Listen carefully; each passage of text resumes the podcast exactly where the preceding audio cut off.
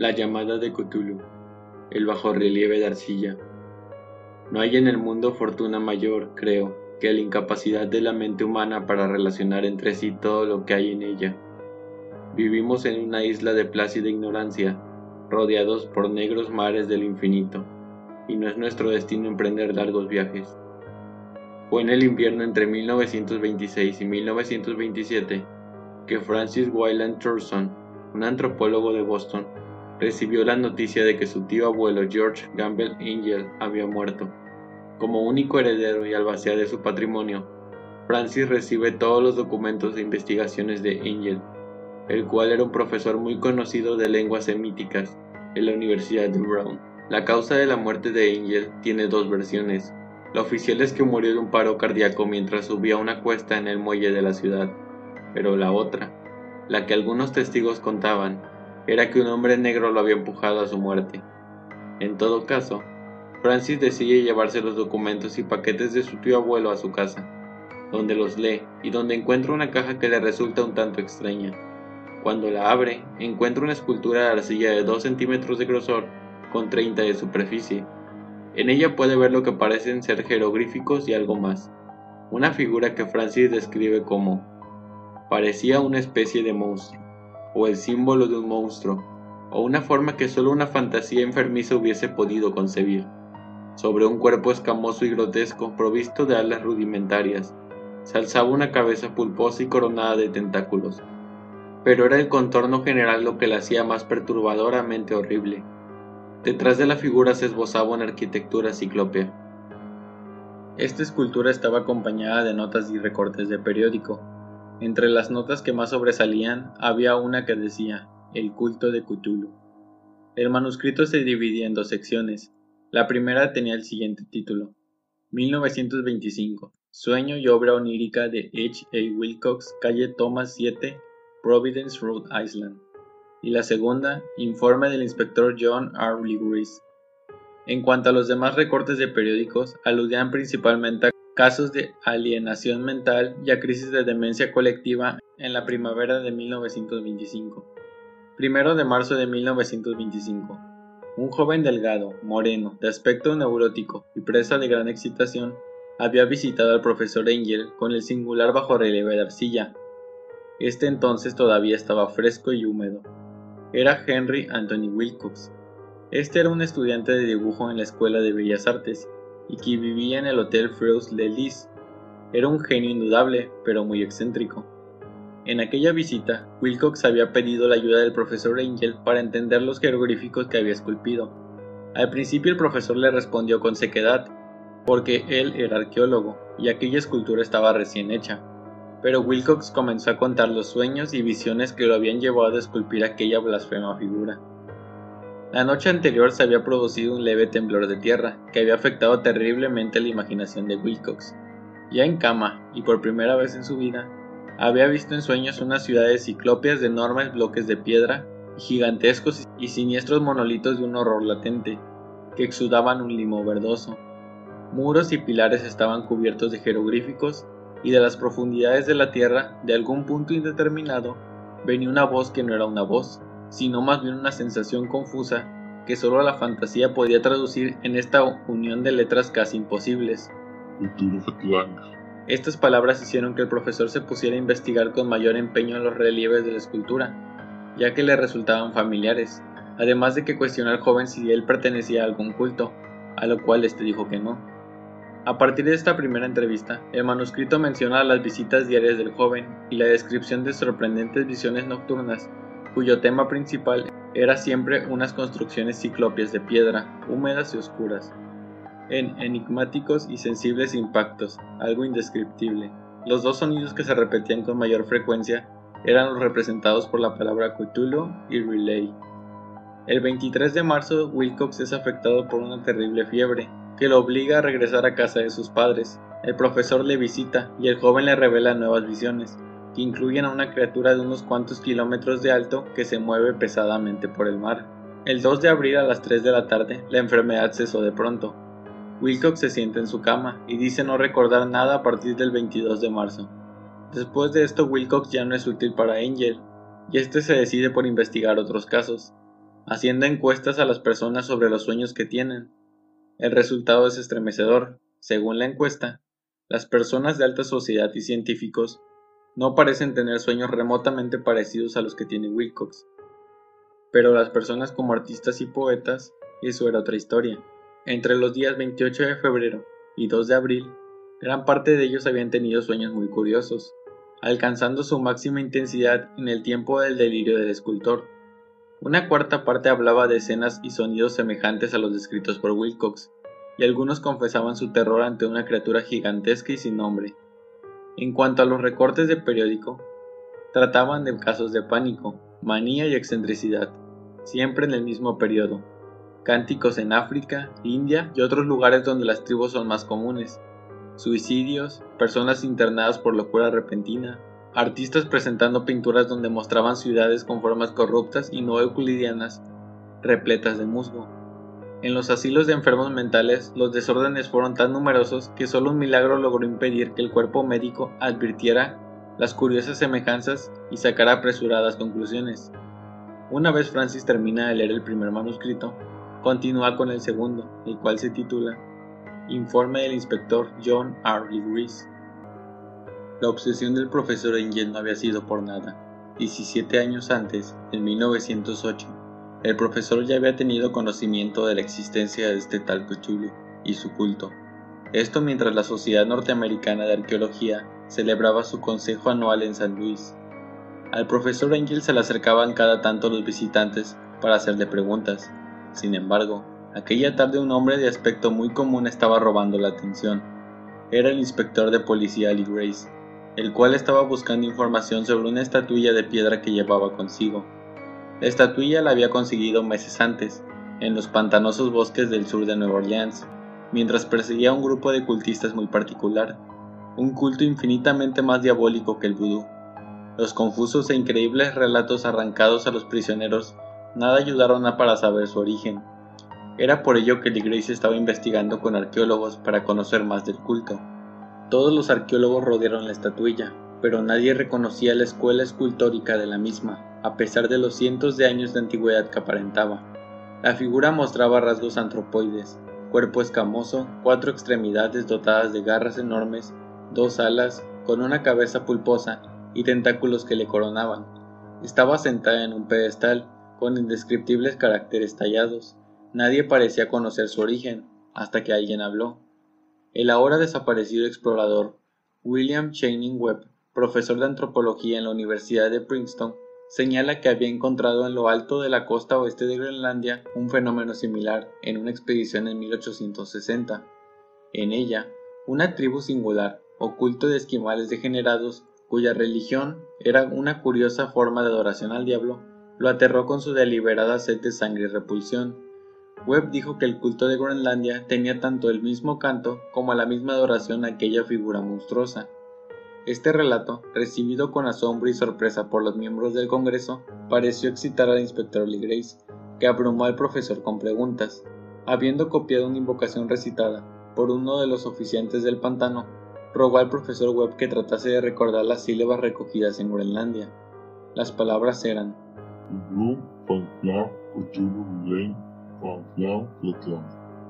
Lee Grace había tenido más suerte que el profesor Webb, pues varios prisioneros le habían revelado el sentido de esas palabras. Era algo así. En su casa de Riley, el fallecido Cthulhu espera soñando. Dicho esto, el inspector Lee Grace comienza a relatar su aventura en el pantano, donde fue que obtuvo la estatuilla. El primero de noviembre de 1907, Lee Grace había dirigido una expedición en busca de varias mujeres y niños que desaparecieron de una comunidad en los pantanos de Nueva Orleans. La policía descubrió que los cuerpos de las víctimas se usaban en un ritual centrado en la estatuilla, sobre el cual aproximadamente 100 hombres, todos de tipo muy bajo, de sangre mixta y mentalmente aberrante, estaban rebuznando y bramando, y retorciéndose, cantando repetidamente la frase.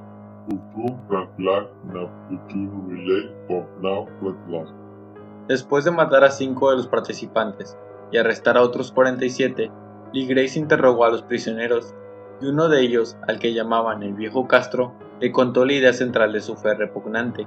El culto adoraba a los grandes antiguos, que vivieron miles de años antes de que hubiera hombres, y que vinieron al mundo desde más allá del cielo. Estos antiguos se habían ido, ocultos bajo la tierra y bajo el mar, pero sus cadáveres les habían contado sus secretos, en sueños, a los primeros hombres, quienes formaron un culto que nunca había muerto, escondidos en desiertos distantes y lugares oscuros de todo el mundo, hasta el momento en el que el gran sacerdote Cthulhu se levantase de nuevo. Cuando las estrellas eran propicias, iban de mundo en mundo a través del cielo, pero cuando eran desfavorables, no podían vivir, pero aunque ellos no podían vivir, no habían muerto en realidad, y necesitaban de los cultistas para poder ser liberados una vez las estrellas estaban alineadas. Los prisioneros identificaron la estatuilla como el Gran Cthulhu y tradujeron la frase cantada como En su casa de Riley, el muerto Cthulhu espera soñando. Y así es como termina el segundo manuscrito. Francis comienza a mencionar que visitó a Wilcox y a Lee Grace, los cuales aún estaban vivos. Examinó la estatuilla y mientras más investiga se va convenciendo cada vez más que la muerte de su tío abuelo no fue un accidente. Además, una nota en un periódico decía que un marinero en Noruega había muerto, uno que veía cosas. Francis teme que le espera un fin semejante, pues él también ya sabe demasiado. La locura del mar. Francis por casualidad da una ojeada a un recorte de periódico que recubría un estante. Era un viejo número del Boletín de Sydney del 18 de abril de 1925, el cual había pasado inadvertido hasta para la agencia de recortes que había estado coleccionando había descubierto el recorte mientras estaba en casa de un amigo ordenando un material. Para ese entonces Francis ya había abandonado la investigación del culto de Cthulhu. El recorte era una fotografía en sepia de una odiosa estatuilla de piedra casi igual a la que Grace había encontrado en el pantano. El contenido de la noticia era Misterioso barco a la deriva rescatado en alta mar. El Vigilant arribó remolcado a un yate neozelandés desarmado, un muerto y un sobreviviente a bordo relatan combates furiosos y muertes en alta mar. Marinero rescatado se niega a dar detalles de la misteriosa experiencia. Ídolo extraño hallado en su poder. Se inicia una investigación. El 12 de abril se avistó el buque a la deriva. En apariencia había sido abandonado, pero luego descubrió que llevaba un sobreviviente en estado de delirio y un hombre muerto por lo menos desde hacía una semana. Este hombre, ya recobrado, relata una historia de piratería y violencia sumamente extraña se trata de un noruego llamado Gustav Johansen, segundo oficial en la goleta Emma de Auckland, que partió para el Callao el 20 de febrero con una tripulación de 20 hombres. El Emma, dijo, fue retrasado y alejado considerablemente de su ruta por la tormenta del 1 de marzo, y el 22 del mismo mes, este encontró al Alert, conducido por una tripulación de canacos y mestizos de aspecto patibulario. El capitán Collins no obedeció la orden de virar, la tripulación del yate abrió fuego sin aviso con una batería de cañones de bronce particularmente pesada. Los marineros de Lema, dijo el sobreviviente, se resistieron con valentía, y aunque la goleta comenzó a hundirse, pues varios proyectiles habían alcanzado la línea de flotación, lograron acercarse al enemigo y lo abordaron poniéndose a luchar en cubierta. Ahí fue cuando Johansen obtuvo la estatuilla. Como los tripulantes del yate combatieron de un modo torpe y cruel, tuvieron que matarlos a todos. Tres de los hombres de lema, incluso el capitán Collins y el primer oficial Gree, murieron, y los ocho restantes, bajo el mando del segundo oficial Johansen, se pusieron a navegar en la dirección seguida originalmente por el yate, a fin de descubrir por qué motivo se les había ordenado cambiar de rumbo. Al día siguiente desembarcaron en una islita que no figuraba en ningún mapa. Seis de los hombres murieron allí. Más tarde, Johansen y sus compañeros volvieron al yate y trataron de hacerlo navegar pero fueron vencidos por la tormenta del 2 de abril. Desde ese día hasta el 12 de abril, fecha en que fue recogido por el Vigilant, Johansen no recuerda nada, ni siquiera cuándo murió su compañero William Brinden. Información procedente de la ciudad de Dunedin informan que el Alert era muy conocido por ser un barco de carga y tenía muy mala reputación. Estas nuevas y preciosas noticias acerca del culto de Cthulhu probaron que éste tenía fieles seguidores tanto en el mar como en la tierra, Francis se da cuenta por el artículo que la tripulación del Alert estaba conectada con el culto de Cthulhu y viaja primero a Nueva Zelanda, luego a Australia, donde ve una estatuilla recuperada del Alert y finalmente a Oslo, donde descubre que Johansen murió repentinamente después de un encuentro con dos marineros extraños. Cuando la viuda de Johansen le entrega a Thurston un manuscrito escrito en inglés de su esposo, el narrador se entera de lo que pasó en aquella isla desconocida. La historia se desarrollaba igual como la había relatado Johansen. Fueron atacados por el Alert y en aquel ataque sintió que la eliminación de aquellos cultistas aberrantes era un deber. Una vez los exterminaron, siguieron navegando hasta que se toparon con un monolito en medio del mar. Mientras más se acercaban se dieron cuenta de que era parte de una isla. Francis entonces asegura que apenas era la superficie de la oculta Relay, la casa de Cthulhu, donde él y sus compañeros dormían. Todos vieron allí una puerta, ya que estaba encuadrada en un umbral, un dintel y dos montantes, pero nadie pudo decidir si estaba situada horizontalmente como la puerta de una trampa o algo inclinada, como la puerta exterior de un altillo. Como lo hubiese dicho Wilcox, la geometría del lugar era errónea. Los exploradores avanzaron titubeantes entre aquellas formas anormales y no euclidianas, cuando la puerta comenzó a correrse hacia adentro y un olor fétido comenzó a inundar el lugar. De los seis hombres que nunca llegaron al barco, dos murieron simplemente de miedo en aquel instante. Todos escucharon y todos escuchaban aún cuando el monstruo se hizo visible babeando y apretando su inmensidad verde y gelatinosa a través de la tenebrosa abertura hasta elevarse pesadamente en el aire corrompido de aquella ciudad de pesadilla. Las estrellas eran otra vez favorables, y lo que un viejo culto no había podido lograr por su voluntad, un puñado de inocentes marineros lo había hecho por accidente. Luego de millones y millones de años, el gran Cthulhu era libre otra vez, Tres hombres fueron barridos por aquellas patas membranosas antes de que nadie tuviese tiempo de volverse, de modo de que solo Braden y Johansen llegaron al bote, y se dirigieron desesperadamente hasta el Alert mientras la montañosa monstruosidad descendía por los escalones de piedras resbaladiza y se detenía, titubeando a orillas del agua. Una vez remaron hasta el buque, en la superficie de las aguas hubo un remolino espumoso cuando la criatura se sumergió, y mientras crecía la presión del vapor, el valiente noruego dirigió el navío contra aquella montañosa gelatina que se alzaba sobre las sucias espumas como la popa de un galeón demoníaco. La horrible cabeza de pulpo envuelta en tentáculos llegaba casi hasta la punta del bauprés, pero Johansen no retrocedió y embistió la cabeza de la criatura con el buque provocándole una herida que se fue regenerando muy rápidamente, pero que le dio tiempo al aler de escapar. Eso fue todo.